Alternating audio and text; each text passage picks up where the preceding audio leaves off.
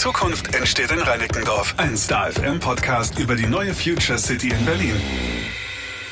Herzlich willkommen zur elften Folge des Star FM Podcast Die Zukunft entsteht in Reinickendorf. Hier wird erklärt, was mit dem ehemaligen Flughafen Tegel passieren soll. Jede Folge widmet sich einem Aspekt.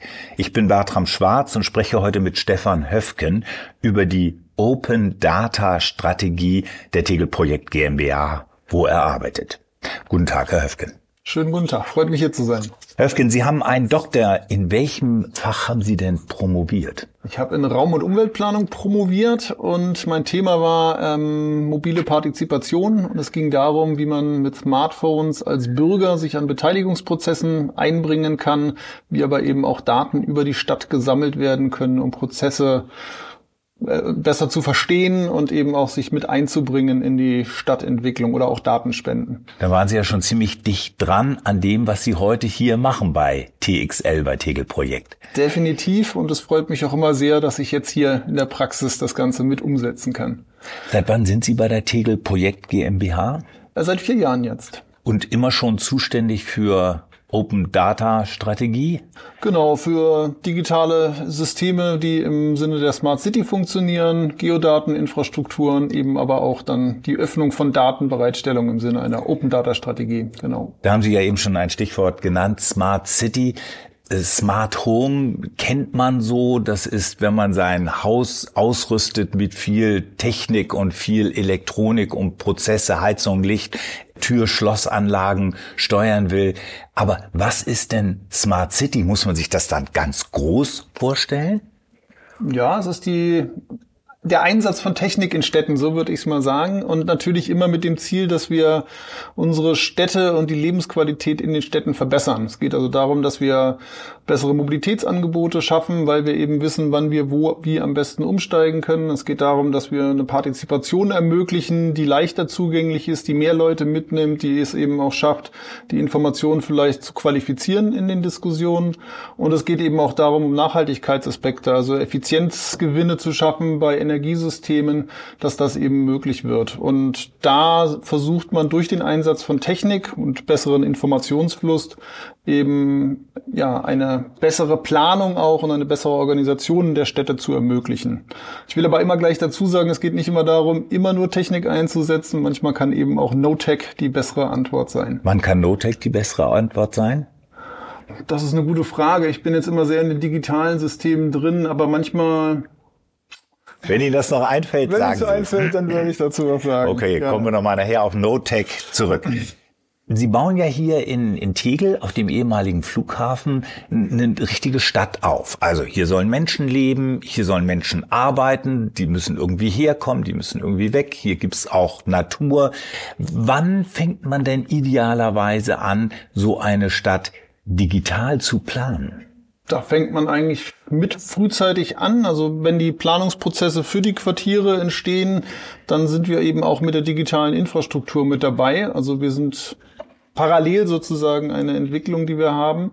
Und wir bauen jetzt schon die technische Infrastruktur auf, die ist also auch schon vorhanden, die ist betriebsfähig, um jetzt sozusagen von diesem Kern, den wir haben, dem technischen quasi weitere Systeme anschließen zu können. Also das heißt, ich würde sogar sagen, wenn man es so sieht, wir sind jetzt schon im kleinen Betrieb mit der Technik und sind sozusagen ein bisschen voraus zu den tatsächlichen Baumaßnahmen, sondern weil wir da sein müssen, jetzt schon Informationen integrieren und weil wir eben auch ganz wichtig eben mit den ganzen Akteuren, die hier unterwegs sind und die hier auch bauen werden, die die Baustellen organisieren, aber die später dann eben auch vor Ort sein werden, abzustimmen, wie die ihre Technik an unsere Systeme anschließen.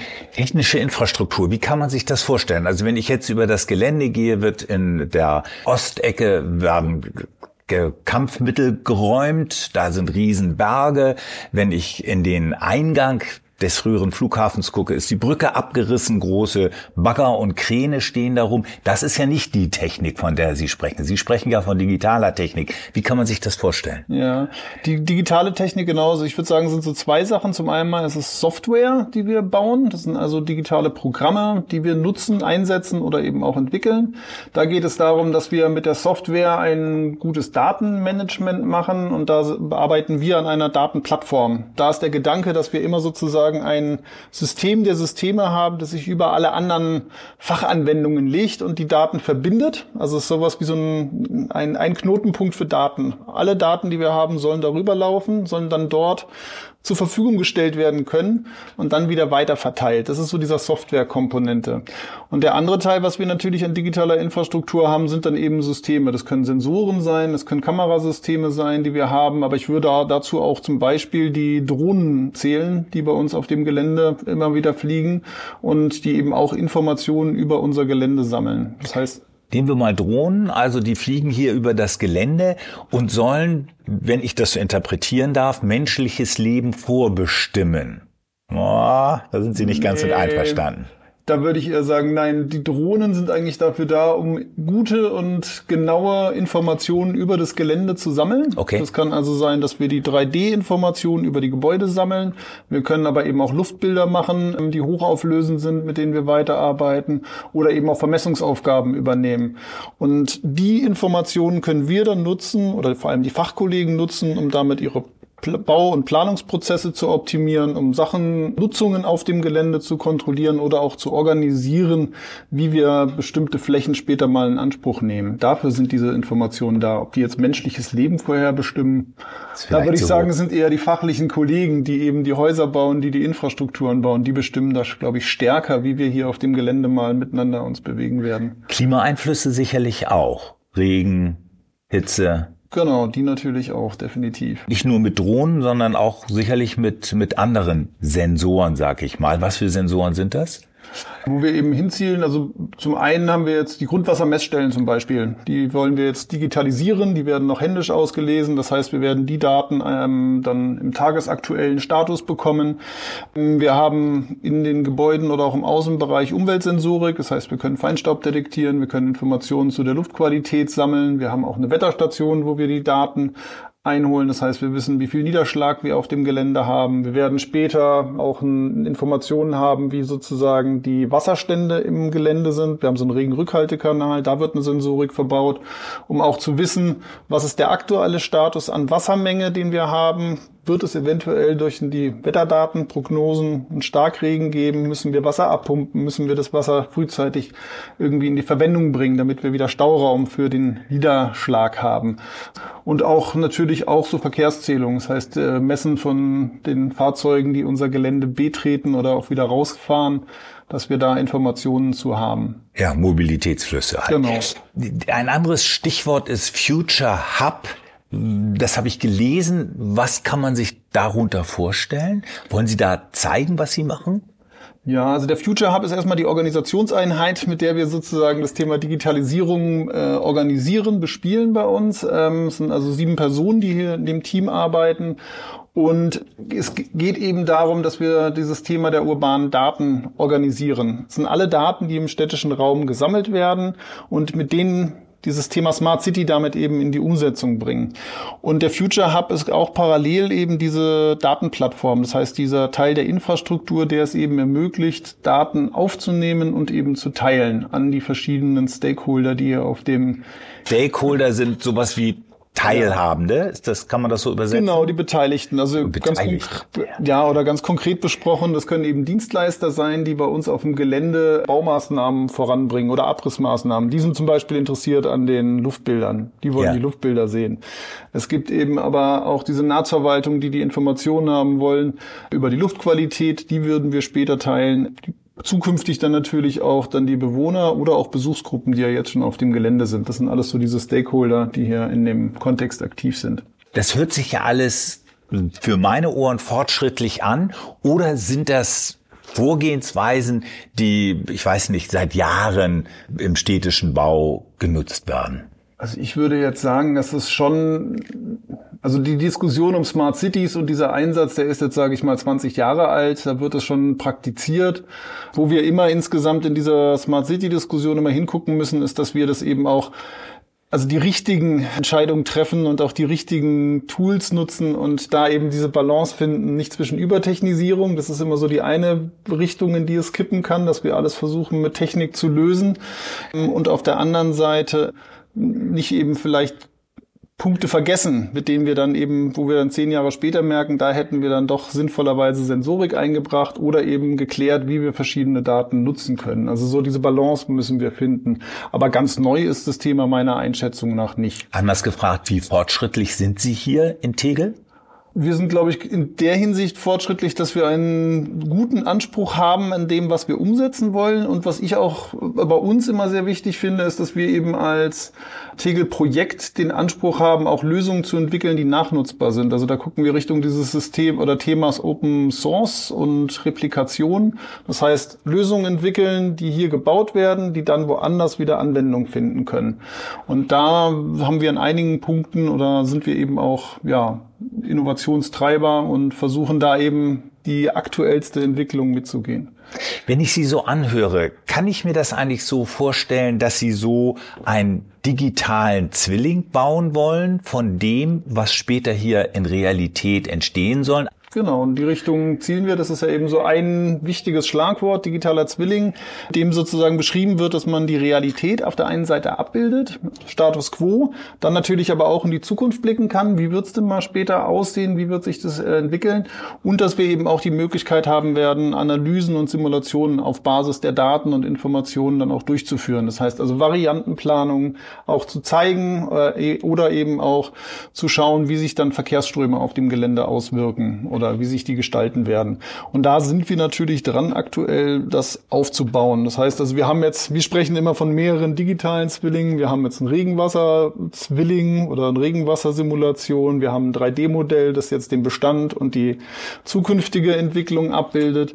Wir haben Drohnendaten, die wir sozusagen sammeln und möchten das Ganze noch stärker miteinander integrieren und mit weiteren Daten füttern, dass wir wirklich dann so dieses die Sicht von heute bis in die Zukunft wunderbar abbilden können und vor allem aber eben auch in der praktischen Anwendung zur Nutzung bringen. Also nicht nur, dass es ein Visualisations Visualisierungstool ist, sondern eben ein Arbeitstool für die Kollegen, die damit dann auch hantieren können. Sie sprachen eben schon davon, dass Sie Daten an den Senat geben. Inwiefern ist denn die Stadt Berlin interessiert an diesen Daten? Vorher haben Sie gesagt, das gibt schon seit 20 Jahren Smart City. Wie weit ist Berlin und wie weit können Sie der Stadt Berlin mit Ihrer Vorgehensweise helfen?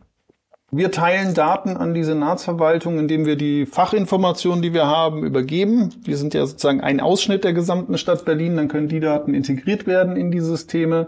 Was wir auch machen, ist eben dieses Thema Open Data, dass wir also unsere Daten auch allen zur Verfügung stellen. Allen heißt wirklich allen? Also ich könnte mich zu Hause auch an Computer setzen und mir die angucken? Genau, dass wirklich jeder Mensch, der mit seinem Computer aufs Open Data Portal Berlin zugreift, kann sich diese Daten nehmen, kann damit arbeiten, kann damit damit Visualisierungen erzeugen oder eben sich informieren über unser Projekt.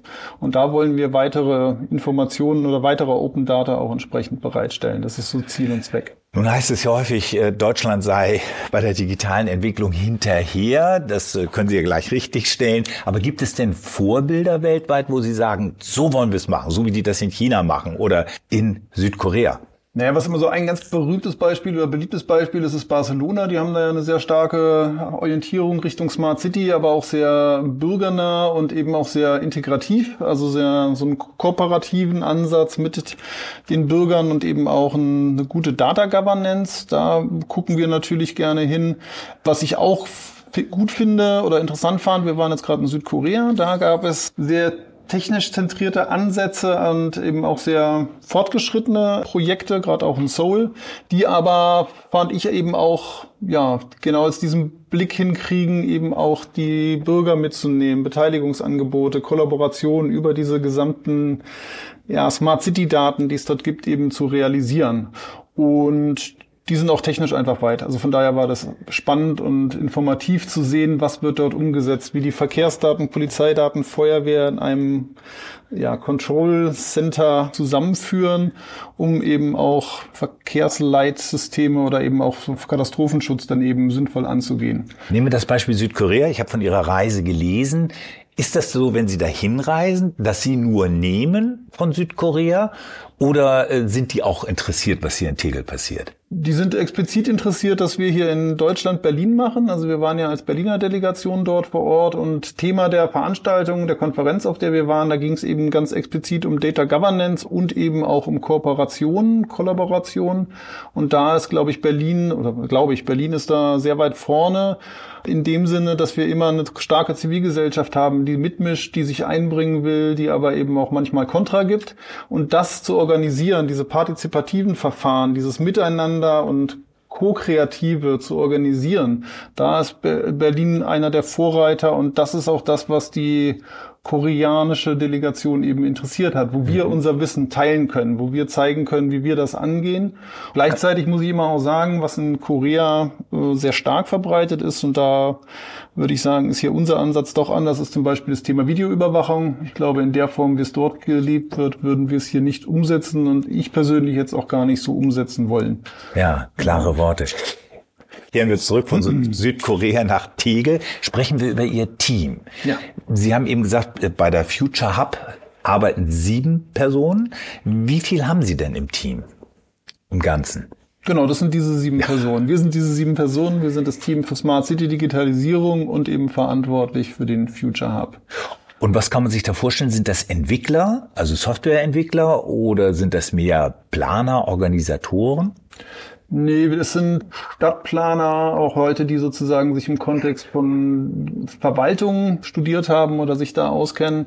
Und wir haben eigentlich nicht wirklich Entwickler. Es gibt eine Person, die bei uns die Geodateninfrastruktur organisiert, die geht Richtung Entwicklung und Coding.